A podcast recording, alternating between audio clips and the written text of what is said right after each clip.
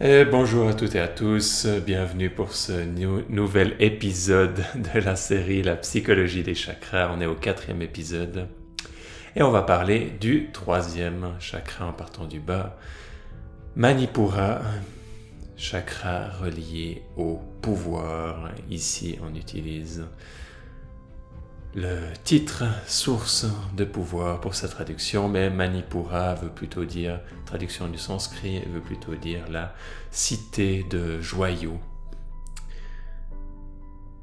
Et démontre ainsi un lien avec les richesses et le pouvoir.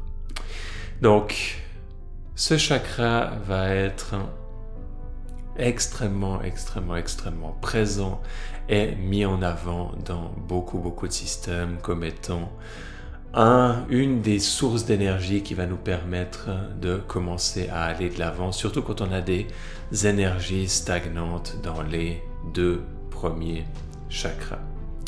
Donc, avez les deux premiers chakras, on avait vu ces énergies stagnantes, trauma, blocage émotionnel, etc. Aller créer des difficultés dans ce chakra également, on va avoir notre lot de problèmes à gérer. Et l'utilisation harmonieuse de ce centre va être comme notre feu intérieur.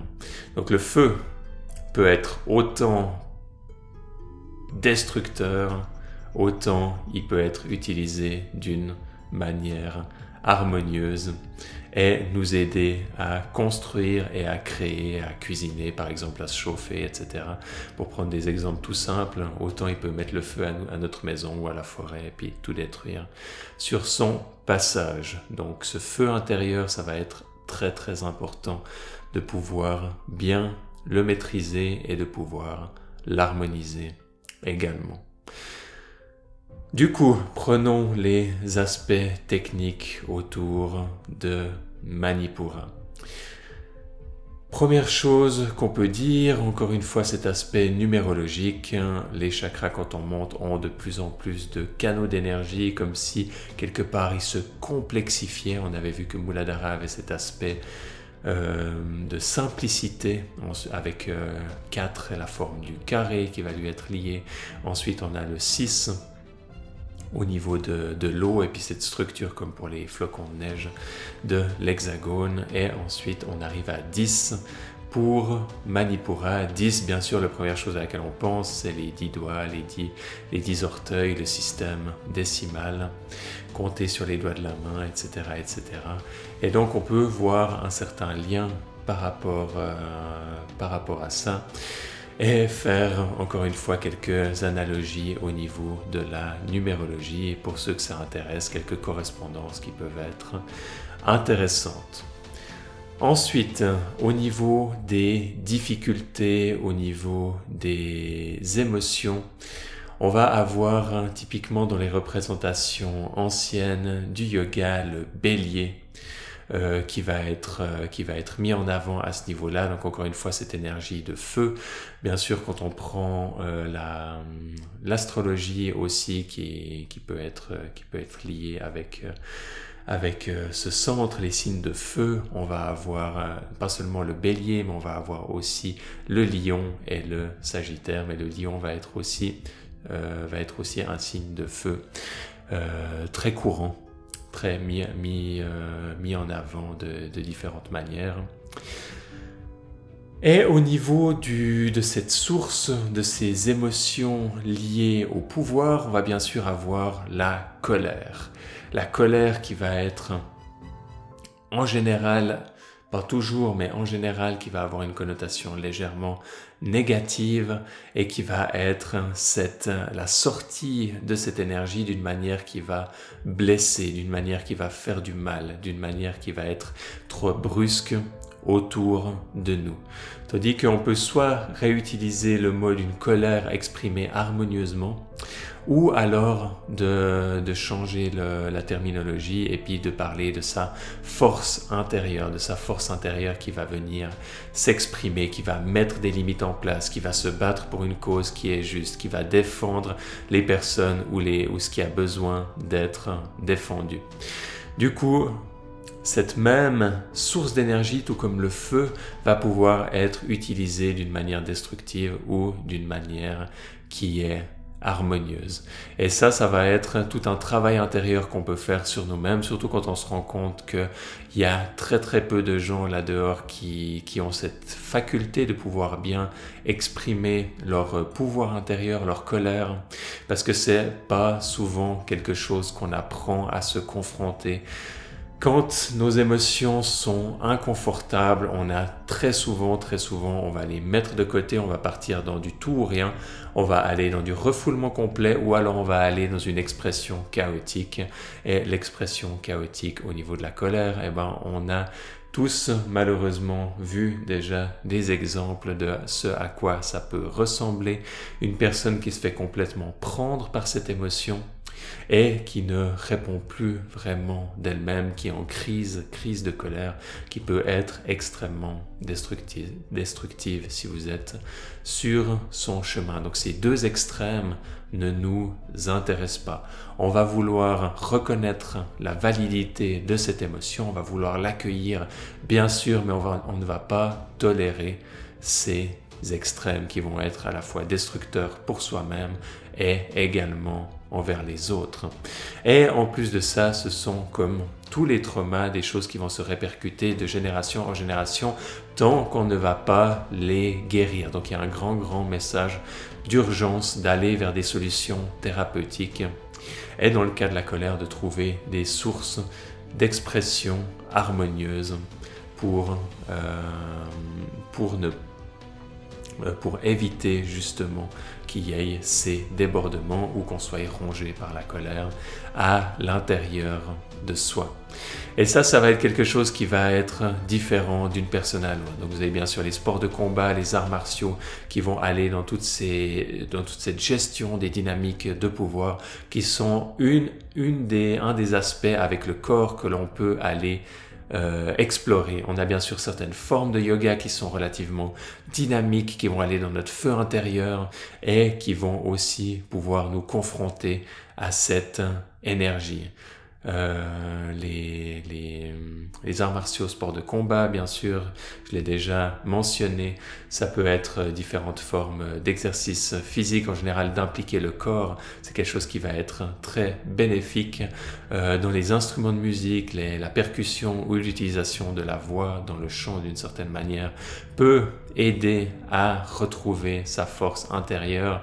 On peut aller dans la communication non violente, exprimer ses besoins harmonieusement.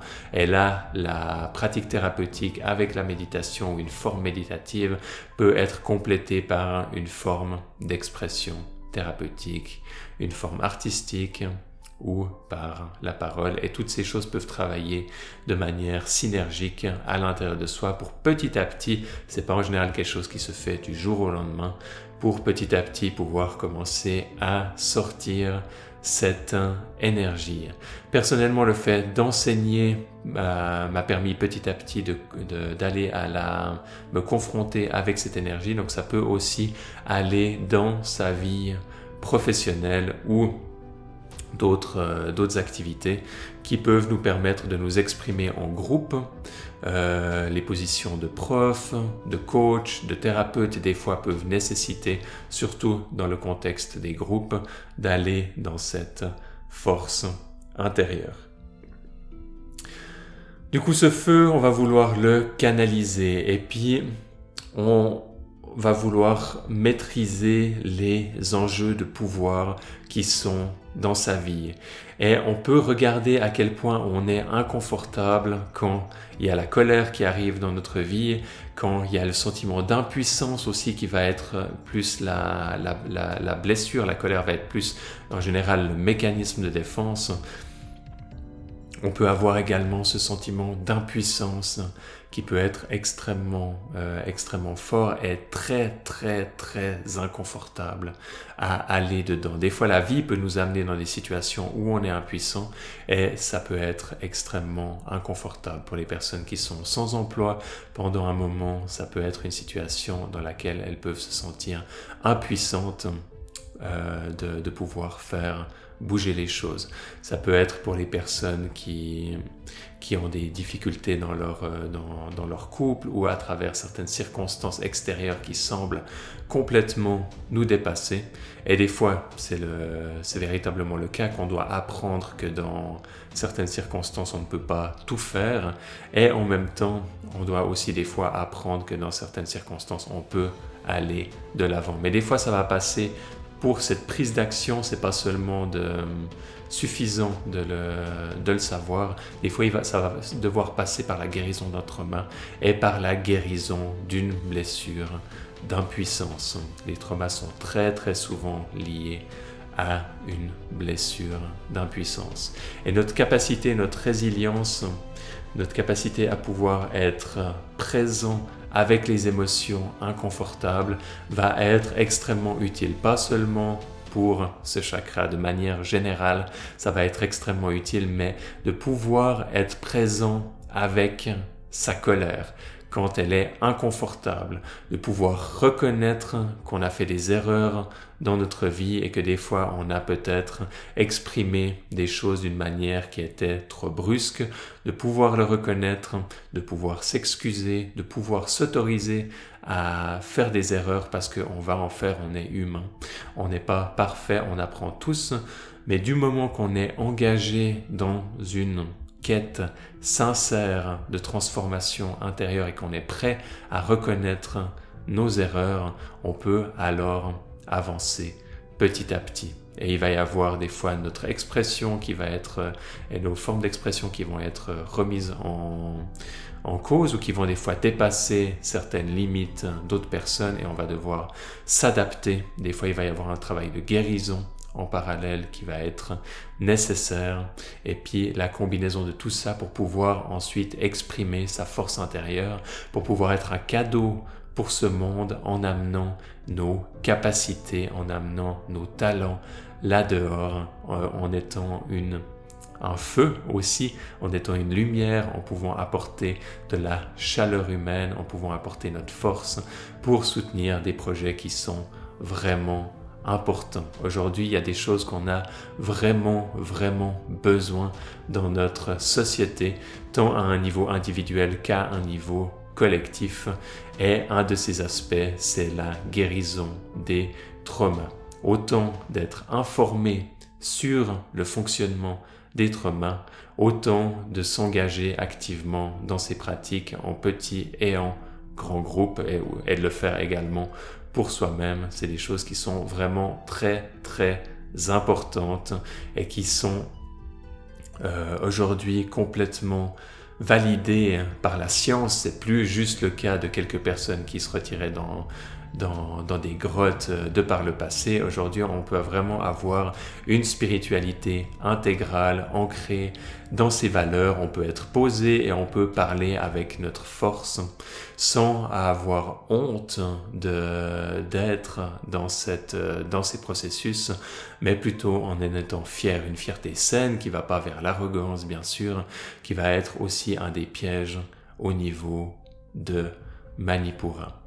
Donc au niveau de ce chakra, ça va être encore une fois tous les enjeux de pouvoir qui vont être extrêmement, extrêmement importants, d'apprendre à les gérer, d'aller dans cette force intérieure et de faire face à sa colère, à ses blessures autour de l'impuissance, faire face si il y a potentiellement de la euh, des formes ou des images violentes qui, peuvent ressurgir de méditation quand on va là-dedans. Il peut aussi avoir euh, sur une autre note des fois le, rire qui va être euh, qui peut être lié avec ce centre et qui peut permettre de décharger rire nerveux qui peut permettre de décharger cette énergie d'une certaine manière. Dans les pratiques et les, différentes manières qu'on va pouvoir approcher euh, cette, cette, énergie, bien sûr, le soleil. Le soleil va être une source de chaleur, va être une source de lumière. Et les personnes qui aiment bien bronzer, ça va être une des manières de pouvoir sentir cette énergie qui rentre par la peau à l'intérieur de soi et se charger de cette énergie.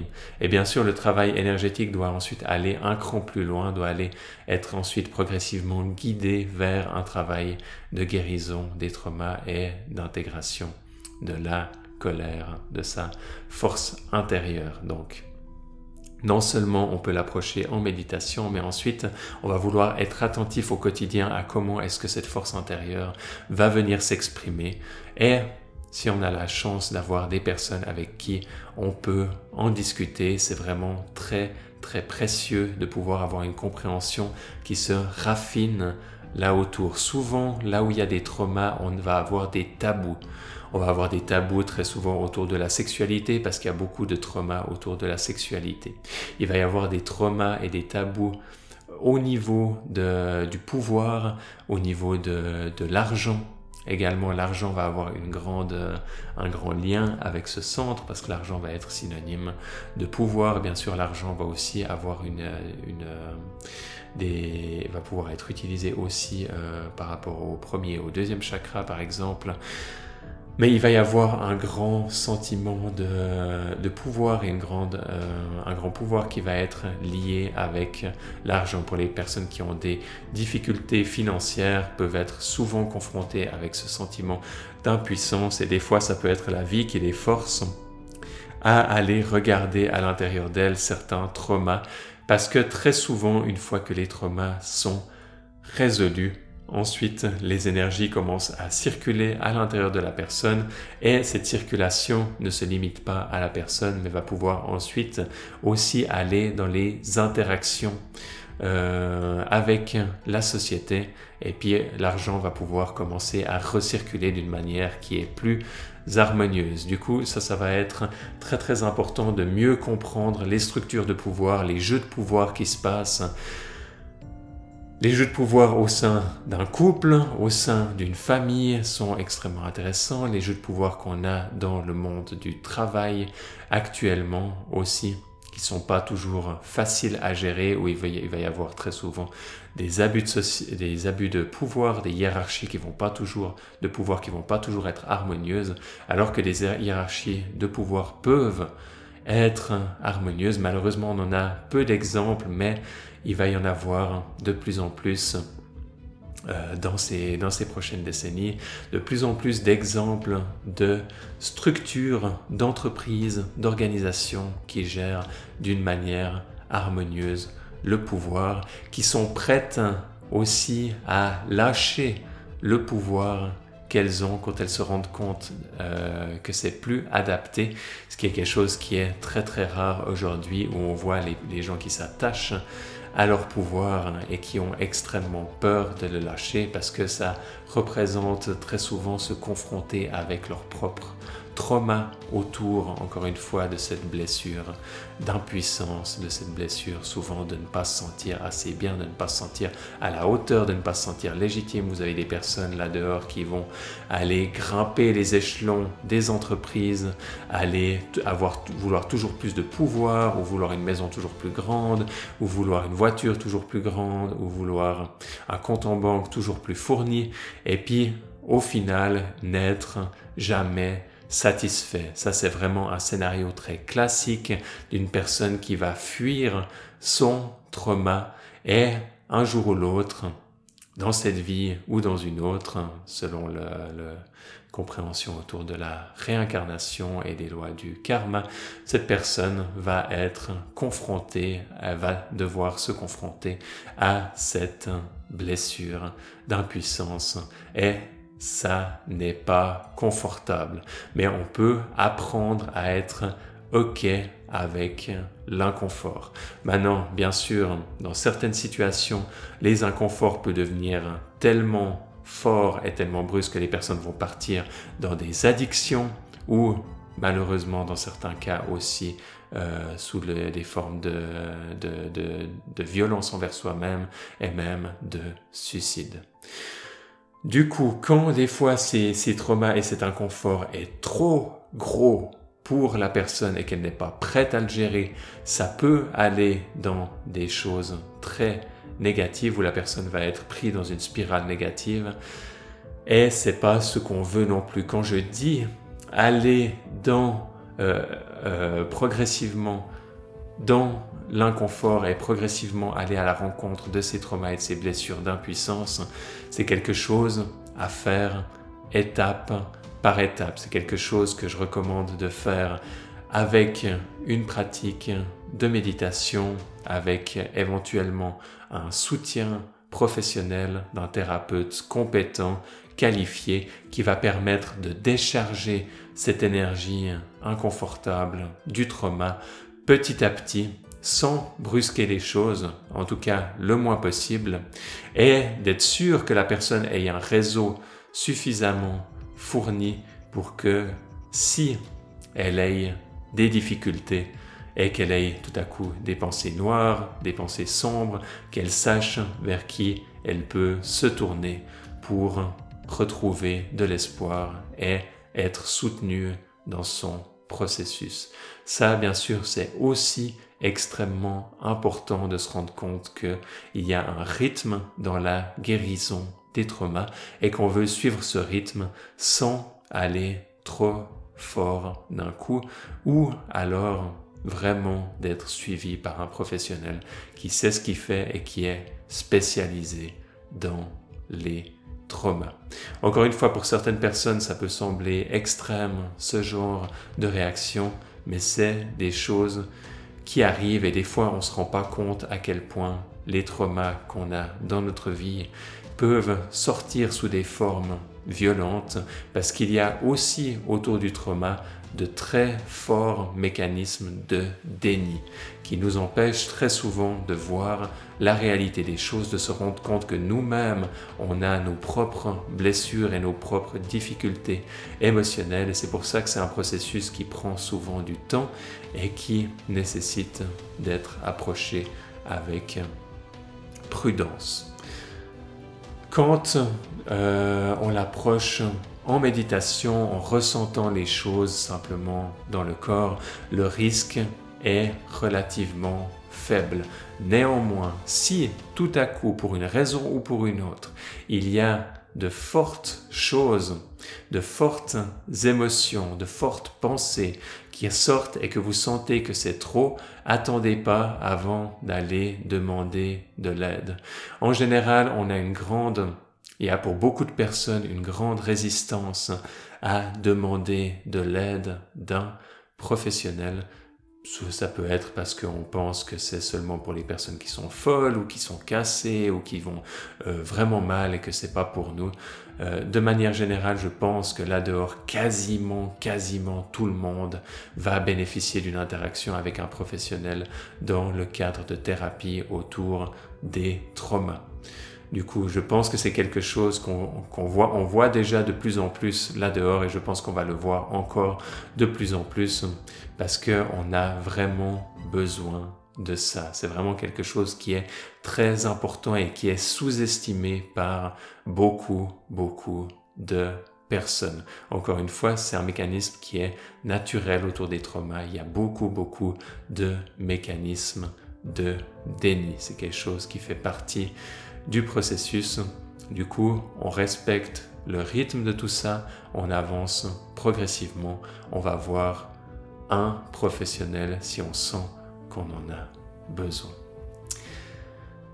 Voilà pour ce troisième chakra Manipura, source de pouvoir à l'intérieur de nous et vraiment, vraiment de belles choses.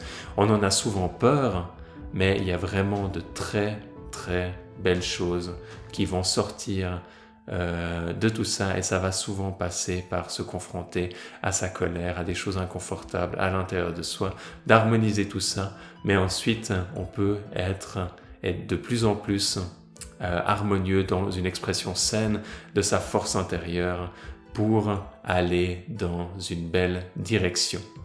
Et aller dans une belle direction, ça va avoir ensuite une influence dans tout ce euh, envers quoi vous mettez votre énergie. Ça peut être votre entreprise, l'entreprise dans laquelle vous travaillez, différentes activités que vous faites à gauche, à droite, dans votre famille, avec vos amis. Il va y avoir des répercussions à toutes ces guérisons.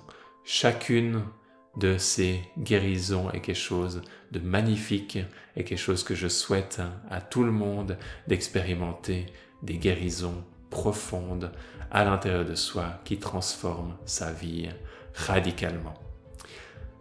Je vous remercie pour votre écoute et je vous dis à bientôt pour le prochain chakra, Anahata, le chakra du cœur. À bientôt.